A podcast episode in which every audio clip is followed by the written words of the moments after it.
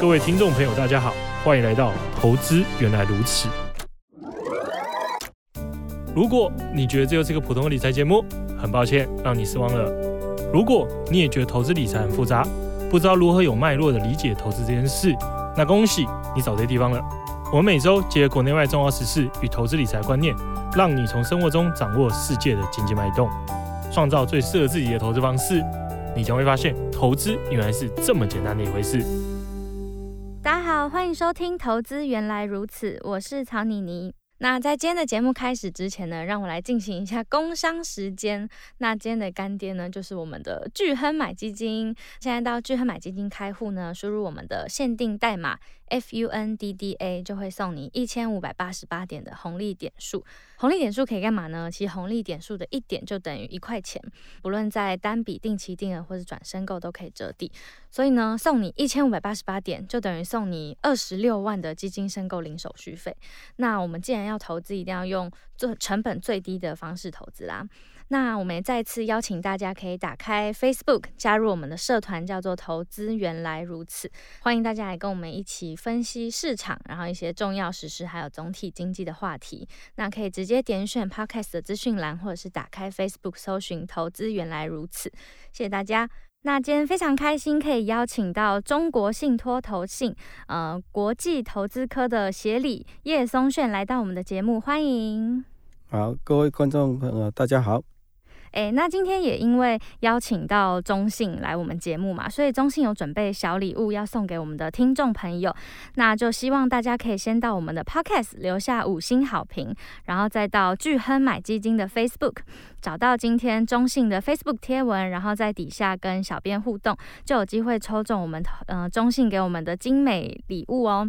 那今天邀请到炫哥呢，是想要来聊一聊越南这个市场，因为越南股市其实近几年非常的吸睛嘛，就是台湾人超级爱投资越南这个国家，而且也有很多财经媒体啊或者是名人都很推荐越南这个市场，就说什么要一手掌握越南的黄金十年。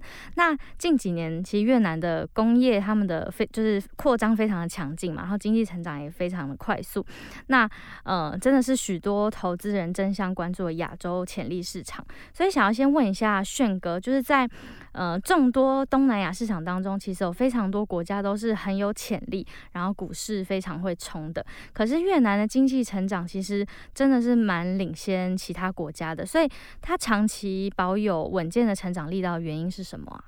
嗯。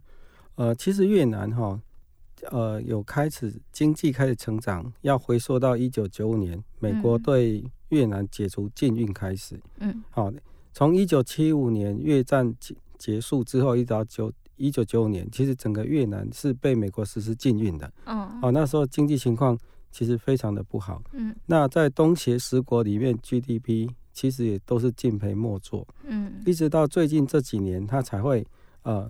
慢慢的在往排名往前的冲哈，那主要的原因是它其实是采计划经济，哦，好，那计划经济慢慢的早期是台湾的厂商，比如说制鞋的、纺织的，好、嗯，是最先进去越南的，好、嗯，那呃台湾常常也是名列呃越南的第一大外资，嗯，慢慢的它工业基础设施上来之后，日韩的电子厂。就慢慢的进入到越南，那整个越南的工业实力跟经济成长力也从这个时候慢慢的在被带上来。嗯，那从二零一八年之后，中美哦开始在贸易上哦就是互互有呃出招之后，那供应链慢慢的呃出走中国，其实越南也会是第一的首选。那后面其实会提到这个，我们再详述。好，那。整体而言，整个越南就是依照它的计划经济，还有得天独厚的人口红利，那基础设施、电力便宜，好，基于这种呃种种，它经济成长率就是每年大概以七到十个 percent 在成长。那我们呃，其实也可以看到，就是越南他们的疫情已经对他们来说已经算是一件小事了嘛，就是已经完全受到控制，所以他们不论是呃国内的消费力也回升啊，然后他们开放边境，他们的旅游业也变成一个很大的支撑，就是他们的经济活动还蛮明显的复苏。所以如果我们要以呃像是内需啊、外资的这些或是经济数据、财务指标来看，越南现在是值得投资的吗？好，那事实上。呃，我们九月才刚从呃越南回来哈，我们有去考察它的边境啊，哈，应该是说国境解封了，嗯，跟中国的边境其实还没开启。哦，所以整个北越要依靠中国观光客的旅游业，其实现在还算惨淡，嗯，好，但是如果传统上啊，比如说岘港哦，或者是南越这个以外国观光客就中国以外为主的，其实已经慢慢在复苏，嗯，好。那内需的话，因为随着它随着它的国民所得不断在提升，就会一直在提高。哦，举个例子来讲，我大概二零一九年去呃呃越南的时候，他们山西通路店啊，哈，销售的主力是小米跟 OPPO。嗯。哦，那现在已经全部都是 Apple 了。哦。哦，所以你看那个手机的单价，哦，就可以反映出他们的消费力。然后另外一个就是说，呃，整个。越南的哈，就是每年呃所得跨过啊一百万美元的人，哦，详细的数字我不是太太清楚的哈，但是这个数字其实也是很高哈，大概有七八万人，哦，所以整个内需其实很强，嗯，那应该这个才是初始的阶段，因为它现在整个国民所得平均大概。还在三千美元左右，所以成长的空间还是很高。所以现在其实很多就是呃，他们的成长动能主要是来自他们那个中产阶级去支撑他们，是吗？对，哦，这个就牵涉到我们前面提到他走计划经济。嗯，那计划经济它的经济模型跟台湾比较像。嗯，他们现在主要做的是加工出口。嗯，好，那一个国家哈，因为我们刚刚说一九九五年被美国禁运。好脱离出来之后，它其实大部分的劳动力都在农村。嗯，那大家知道哈，农业部门的产值是很低的。慢慢的有了工业之后，哦，广设这些加工出口区啊，可以把劳动力从农村啊转移到加工出口区来。嗯，那加加工出口区因为薪薪水高嘛，所以整个消费力道就会上来。好，所以它现在还在走经济成长的第一个模型，就是劳动力。哦，由农业部门转到工业部门，嗯、然后带动所得提升，再带动消费。嗯，哎、欸，那我想问一个，就是因为现在其实，嗯、呃，在全球经济下行的时候，蛮多国家他们其实是放缓的，所以越南他们的工业还是持续在扩张吗？对，我们要衡量一个国家的工业，哈，其实有很多面向来看。嗯、那就目前为止，它是蛮仰赖呃外资投资，嗯，哦，所以有一个叫做 FDI，嗯，外资直接投资，对，哦，就是外国人把钱汇进去，嗯，买土地盖厂房，嗯，好，那我们预估到今年年底还是有维能维持两百亿美元，哦，好，所以这是对他来讲是很重要的，嗯，就外资没有在减弱他们的投资，嗯，并没有，哦，那等一下我们在讲供应链移转的时候。再顺道一起提这个，嗯，对，就这边提到供应链移转，就是因为像美中角力或者是一些贸易竞争啊，加上中国之前其实他们严格的清零政策都会冲击那个国际的供应链，所以在工厂纷纷离开中国，然后流向劳动成本比较低的东南亚的时候，越南是不是有因此就是有变成受惠者？其实哈，我我们这个要站在你是企业主的角度来看，嗯，如果你是企业主啊。你为什么要挑越南？好，越南第一个当然劳动力人口够，嗯，第二个工资便宜，嗯嗯，那第三个呢，就是教育水准高，嗯，好，他们的识字率可以到百分之九七九十八，哦，好，那因为哈，慢慢现在进越南的都是一些电子大厂，然后，嗯，那。接下来就是说，这个民族性啊，它要够勤劳。嗯，哦，我常常在讲，就是说，我们去东南亚哈，如果各国去旅游，嗯、最常看到的就是发呆亭，有没有？嗯，那种发呆亭越多的国家，他们发现它的工业实力越弱。嗯，好，因为电子厂它都要三班轮的嘛。嗯，那如果你的民族性不是那么的想要赚钱，那么的勤劳，其实这个工厂它。它是不会考虑移入的。嗯，所以越南人的民族性是很勤劳的吗？对，哦，哦 就是爱赚钱的哈，其实跟华人有点像啊。那那我想问一下，就是呃，因为近期其实美元还蛮强势的嘛，但是因为美元走强，通常都会重伤新兴市场，因为资金就会回流到美国嘛。那近期就因为联准会大幅度的升息，美元非常强势，所以想要问一下，越南是不是有因此也受到波及？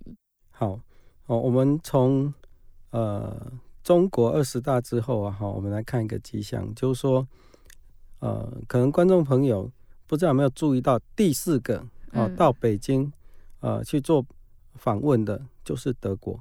嗯，好，因为大家知道哈，德国现在能源短缺，能源短缺就没有电力，没有电力呢，它的工业制造就会有问题。嗯，所以德国是整个欧洲最急需把产能外移的国家。嗯，好，那产能外移呢，现在全世界的首选就两个，一个是中国，第二个就是越南。哦，所以德国的总理肖兹。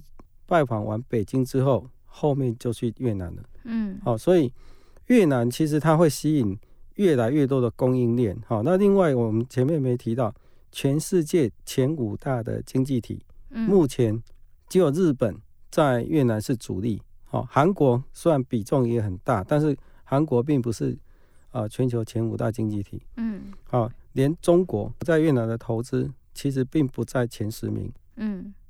那美国我记得好像是排前二十名左右，嗯，好，所以将来这些前五大经济体也会陆续进去，好，好，那回到就是说美元走强这件事情，我们刚刚有提到就是说今年外国人直接投资汇进越南接近两百亿美元，嗯，好，那从股市出来的大概是一亿美元，嗯，哎，那那就很奇怪啊，那外资净汇入越盾。会不会贬值？这个大家很好奇哈。其实一直到今年的八月，越盾对美元大概贬值大概两个 percent。哦，因为呃越南的汇率啊哈，越南央行每年都会公告一个浮动区间。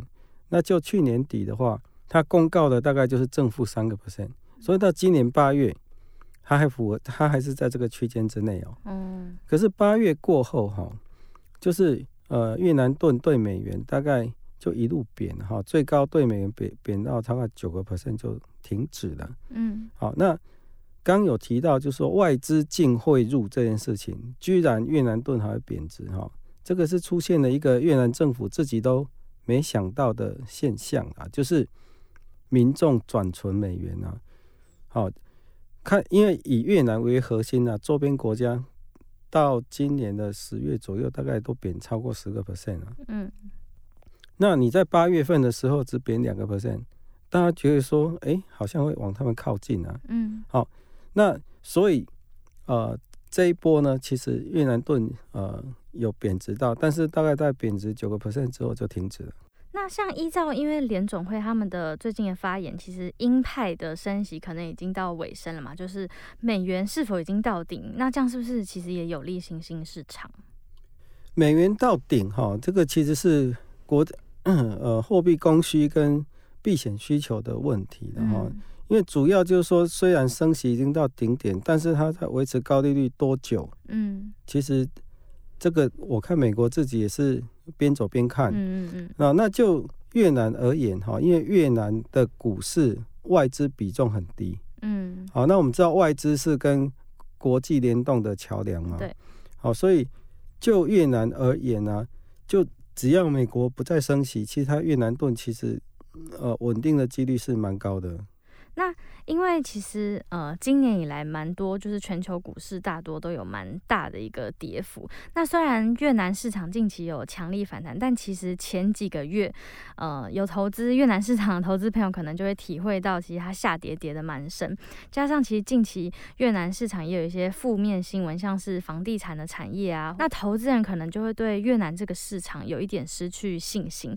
但想问一下炫哥，就是这些事情会改变您对越南的长期看法？法吗？好，那我大概简单说明一下越南股市哈，到今年四月的时候，嗯，它的呃表现应该还是全球名列前茅，嗯，可是从四月之后呢，确实是地产公司，嗯，哦，就是胡志明市的二郡啊，有一个叫规划成金融特区的哈，嗯，那北越有一家叫 FLC，哦，嗯、这家在越南非常有名哦，它的旗下还有航空公司哈，叫本部，就是我们中文翻越族航空，然后他去标了一块地哈，那结果开标的时候没有钱缴押标金啊，哦，好，那就从他的股价就开始会重挫嘛哈，他会想说，哎、欸，奇怪，这个实力这么雄厚的公司怎么会出现这种情况？对，那其实那时候政府就开始要整顿房地产了哈，那这个动作。我们是不是可以联想到去年七月中国开始整顿房地产？嗯，哦，那个其实他们出手的目的都一模一样哈。那跌下来之后，其实有反弹哈。那今年八月份，嗯，好，好像就刚刚讲的，台湾也在传呃万盛发的张美兰被抓，对，好，而西贡银行的新闻就这样出来哈。哦，那 这又是地产公司引爆的呃第二波的沙盘，嗯，好。那我这样讲就是说，呃，这两波的下跌哈，造成大家觉得说，哎、欸，我越南股市怎么跌幅这么重？嗯，好，那那最近呢，从低点哈，大概呃跌破刚好跌破九百点，应该是今年的十一月十六号，嗯，起算大概上涨又超过二十 percent 哦，对，大概一个月，嗯，好，那又是为什么？全部都围绕在呃地产，好，那。这个东西并不是越南的地产基本面出问题，嗯，是因为政府出手在调控地产，嗯，好，那他怎么调控地产？跟中国的方式很类似哦。中国方式就是不让你啊、呃、地产公司去融资，嗯，好，那一旦不能融资，你之前发的公司在到期怎么办？哦，就中国他就违约嘛，哈，对，那就。越南到现在，它是事实上是还没有违约的问题，oh. 甚至很多地产公司还在提前回购它的公司债。嗯，好，所以跌下来是因为政府堵住了啊地产公司的融资管道。嗯，那因为地产是整个经济的火车头，嗯，你把它捏死没有意义啊，那那自产而已啊。对，好，所以你看，像中国，他也不敢把它地产给捏死啊，最后也是放空。对，那因为哈。政策造成的下跌，嗯，它跟基本面一点关系都没有，嗯，那政策一松绑，它会很快回到它应该的位置。所以其实刚刚那些就是都可以视为，其实只是短期的利空事件，就根本不会影响到股市长期的表现。对，那是政策造成的。嗯，好，那就还想要问一下，就是投资人一定很想要知道，就是如果我要来投资越南市场，有没有什么风险，或者是我应该要特别注意什么风险啊？因为越南它是一个散户市场，嗯，好，那越越南的主体的投资人就是散户啊，哈，大概将近百分之九十五是是散户。呃，简单来说就是它的波动稍微会大一点，不过就今年的行情来呃来讲啊，嗯，其实哪里波动不大，大，大都很大，嗯，对啊。那因为就是现在讲到就是波动很大嘛，所以到底投资人应该要如何布局？就比如说，这到底是适合短线还是适合长报的一个市场？其实我们我们就越南哈，嗯，就如同我们中国信托越南基金当两年半前募集的时候，嗯，我们对它有个期待的，因为它现在才一千多点嘛，嗯，好，那我们看过很多股市，好，比如说呃印度啊。印度就从一千多点涨到六万八千点了，好，那菲律宾也是从一千多点也涨到一万点过啊，嗯，那台湾也是从一千多点涨涨涨到我们最高一万八嘛，嗯，那以越南这种呃计划经济就是很有节奏的，好，在经济在成长，嗯，好，那它也不像东南亚其他国家是靠天然资源，大家知道天然资源就靠天吃饭，嗯，那有些是靠观光资源。啊，比如说 COVID-19 一来就就就就麻烦了。对，好，那这种计划经济，尤其是做加工出口，嗯，它本身的企业在这个阶段，它并不用去跟国际大厂抢单啊，它现在要的就是提升它的所得，提升它的生活水准嘛。那以这个来看的话，我们是非常他期待它有朝一日能走到一万点，所以我们鼓励投资人在低点的时候进场。啊，至少要长报啊！那等到的，慢慢等待这个梦想来实现。嗯，就是耐心的报长线这样。对。好，那最后想要来问一下，就是投资人最想要知道，就是炫哥目前就是在越南市场有最看好哪一些产业，或者是有什么特别的投资机会？就投资人到底该如何布局越南这个市场？好，其实我们第一看好的还是银行。嗯，好，那以台湾的经验来看呢、啊，台湾第一波涨到万点，其实就是银行带上来的。哦，那现在越南的银行其实。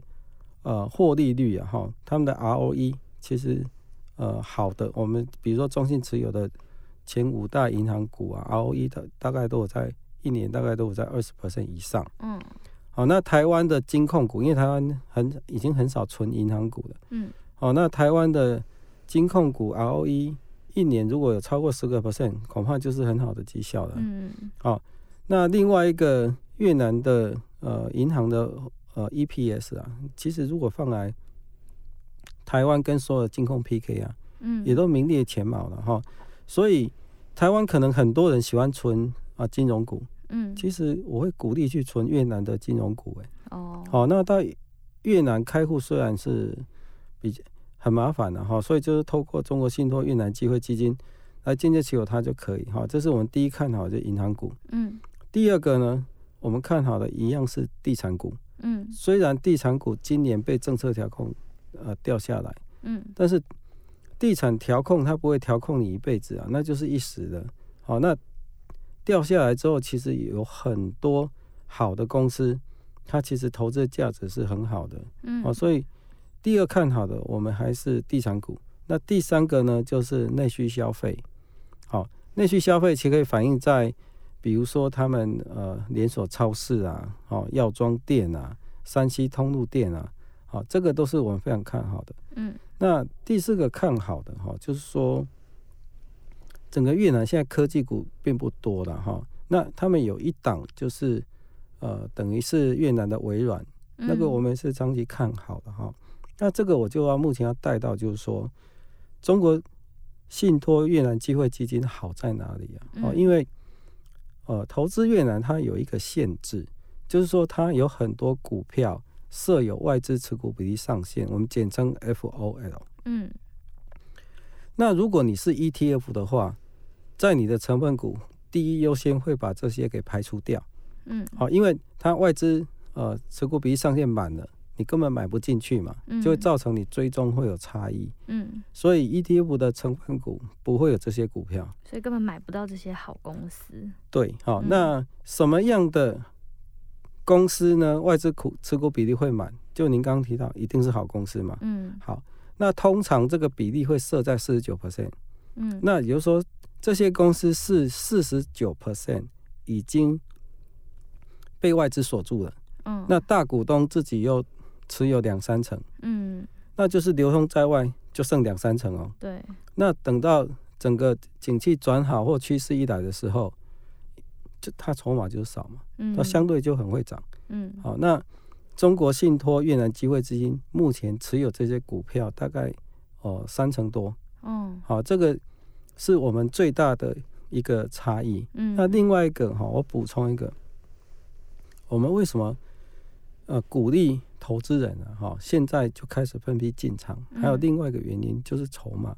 大家知道，呃，整个越南股市的总市值啊，目前大概还不到两百亿美元。嗯。好，那台积电多少？台积电最回档完之后啊，哈，它最高好像到十五六兆了，哈。那修正完之后，大家可以算算看，整个越南股市的总市值。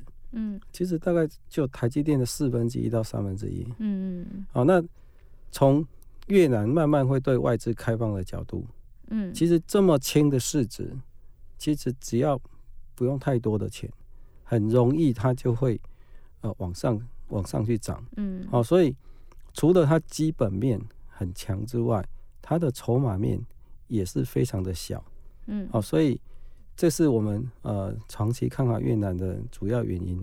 嗯，那是不是也可以说，就是因为近期大跌，比如说以本益比啊来看，就是是不是现在越南其实非常便宜，就是算是一个进场的好时机嘛？嗯，其实我这边比较不会从本益比来看它，嗯，因为我们刚刚讲到说，呃，越南股市它没有科技股，嗯，没有科技股就会造成它整体本益比本来就很低。哦，好，比如说它的呃第一大产业叫银行，银行占的市值最大，嗯、那银行的本益比在全世界各国都很低啊。对，好，所以如果是看本益比在做呃越南进出的一个指标的话，它可能会有一些偏误。嗯，但是。它现在还是可以说是很便宜的吧，就是越南。对，当然相对四月的一千五百点便宜非常多啊。嗯嗯、哦，那你比比起在四月进场的，嗯，你就已经少掉多少？至少三四十个 percent 了吧？嗯嗯。好、哦，因为上个月中国对地产政策松绑，嗯，应该所有人都看到了。对。好、哦，一松绑，一宣布，整个市场的反应什么样子，应该所有人都看到了。嗯，好。那今天就非常谢谢炫哥可以来这边跟我们分享。那今天的节目就差不多到这里，希望投资人可以更认识越南这个市场跟投资机会。那我们再次感谢炫哥今天的分享，也谢谢大家收听，大家拜拜，拜拜。巨亨买基金，买好基金随时都行。本节目由巨亨证券投资顾问股份有限公司提供，一一零金管投顾新字第零零八号。投资一定有风险，基金投资有赚有赔，申购前应详阅公开说明书。